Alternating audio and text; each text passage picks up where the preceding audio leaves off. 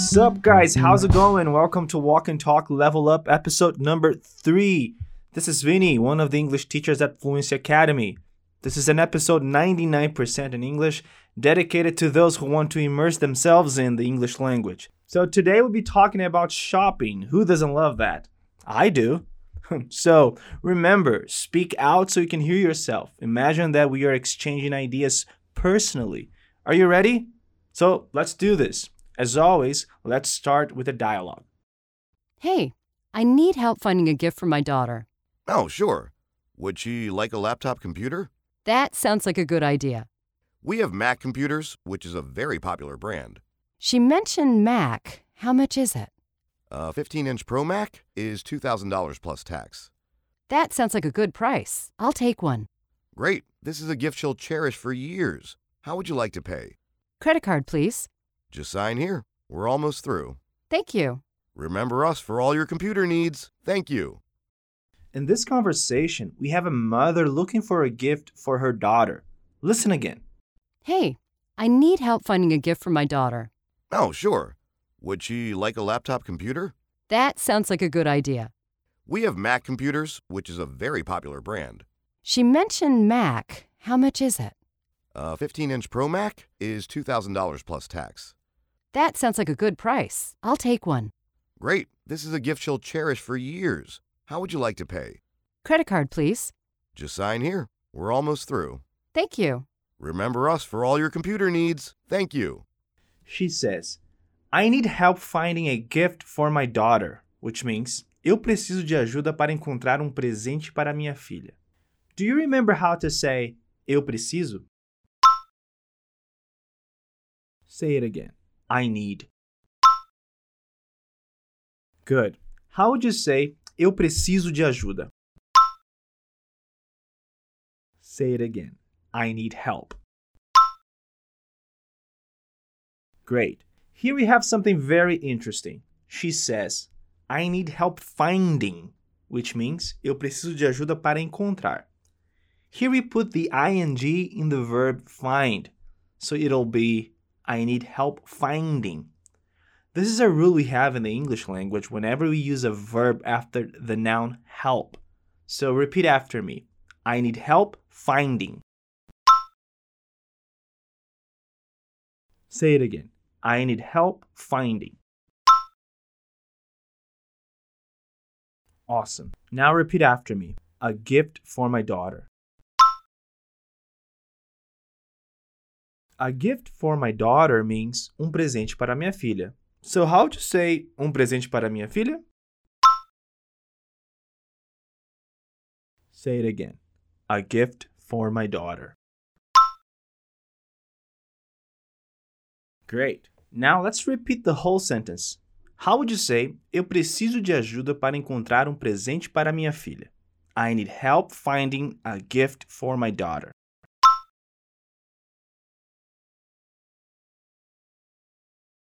Say it again. I need help finding a gift for my daughter.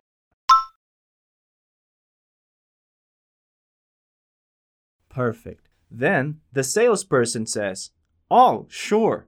Would she like a laptop computer? Which means, ah, claro. Ela gostaria de um laptop ou notebook?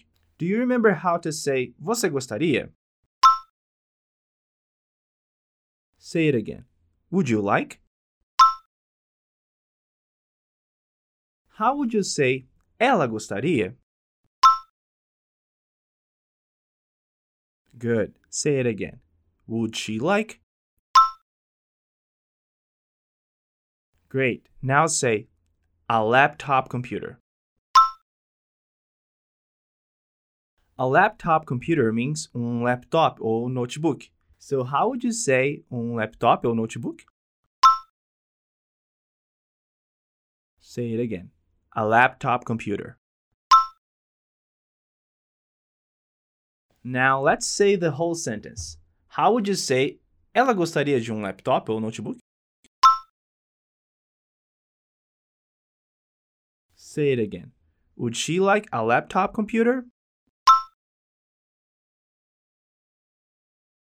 Very good. Then she says, That sounds like a good idea. This means, parece uma boa ideia. Repeat after me. That sounds.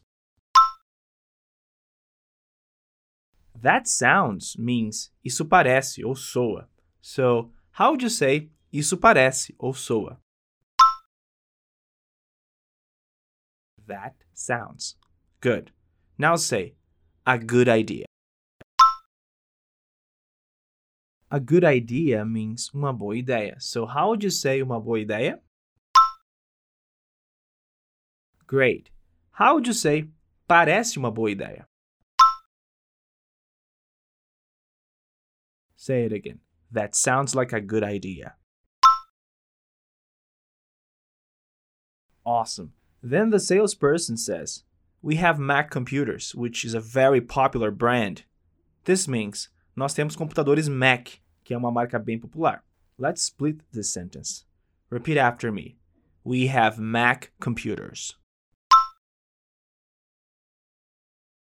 We have Mac computers means nós temos computadores Mac. So repeat one more time. We have Mac computers. Very good. Repeat after me, which is a very popular brand.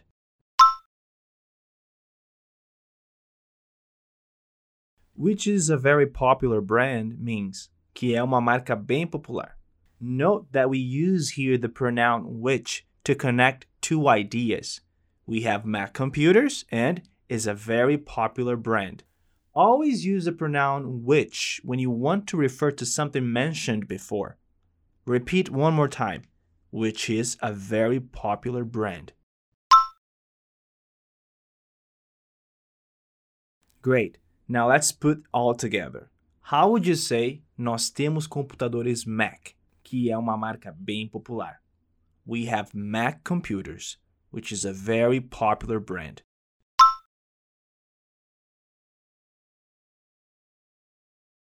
Say it again.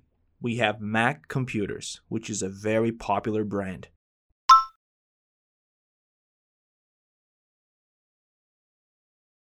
After that, the mother says, She mentioned Mac. How much is it? Which means, ela mencionou o Mac, ou seja, a filha. Quanto custa? Repeat after me. She mentioned Mac. Say it one more time. She mentioned Mac. Good. Now, do you remember how to say quanto custa? Great. Say it again. How much is it? Now, how would you say ela mencionou Mac? Quanto custa? She mentioned Mac. How much is it? Say it again. She mentioned Mac. How much is it? Very good. Now the salesperson is going to say the price. He says, a 15 inch Pro Mac is $2,000 plus tax, which means um Mac Pro de 15 polegadas é 2 mil dólares mais impostos. Once again, let's split this sentence. Repeat after me. A 15 inch Pro Mac. A 15 inch Pro Mac means um Mac de 15 polegadas. So how would you say um Mac de 15 polegadas?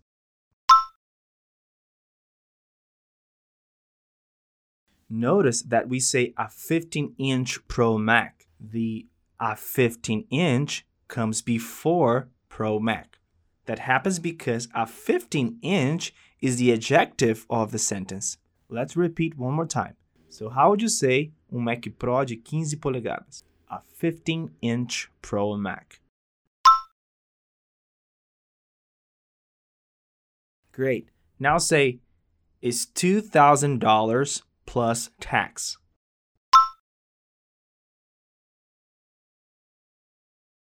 Is $2,000 plus tax means é dois mil dólares mais impostos. So how would you say é dois mil dólares mais impostos?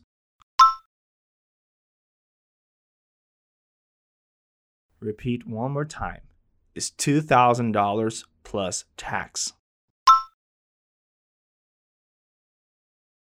Awesome. Now, how would you say um Mac Pro de 15 polegadas é 2 mil dólares mais impostos? A 15-inch Pro Mac is $2,000 plus tax.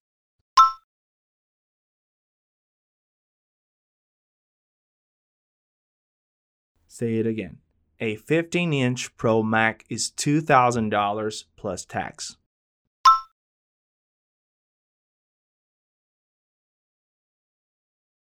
Then she says, That sounds like a good price. I'll take one. Which means, parece um bom preço. Eu vou levar um. Let's split it into two parts. Say, That sounds like a good price. That sounds like a good price means parece um bom preço. Say it again. That sounds like a good price. Great. Now say, I'll take one. As we already talked about, I'll take one means eu vou levar um. So, how would you say eu vou levar um? I'll take one. Good. Now, how would you say parece um bom preço, eu vou levar um? Say it again. That sounds like a good price. I'll take one. Perfect. Then the salesman says, Great. This is a gift she'll cherish for years. How would you like to pay? Which means, Ótimo, este é um presente que ela vai apreciar por anos. Como você gostaria de pagar? Repeat after me. This is a gift she will cherish.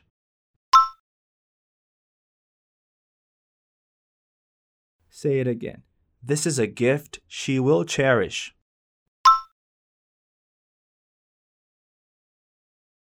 This is a gift she will cherish means este é um presente que ela vai apreciar, guardar com carinho.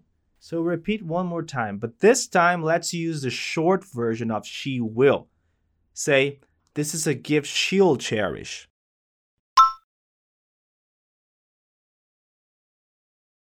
Say it again. This is a gift she'll cherish.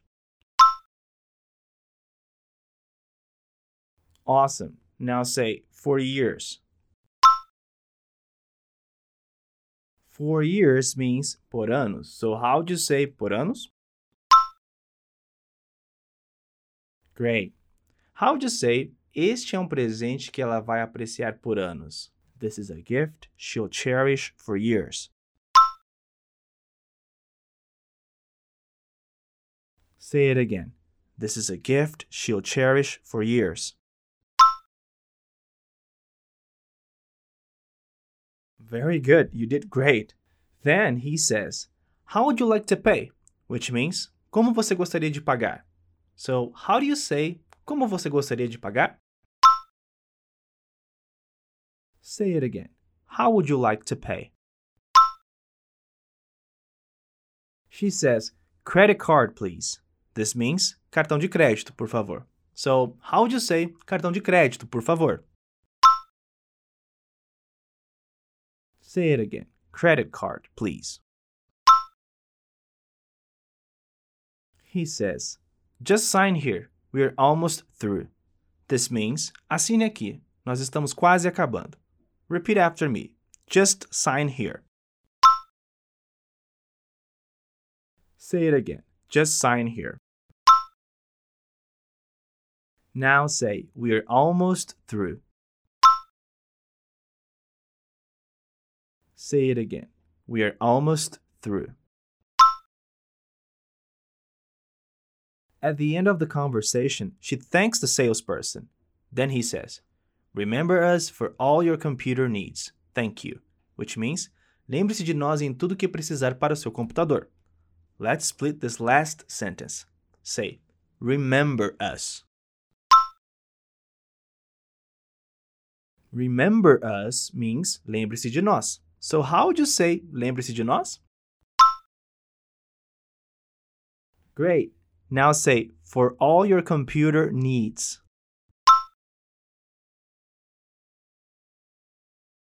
This means em tudo que precisar para o seu computador. Let's repeat again. For all your computer needs. Good. Very good. Now, let's put the two parts of the sentence together. How would you say, lembre-se de nós em tudo o que precisar para o seu computador? Remember us for all your computer needs.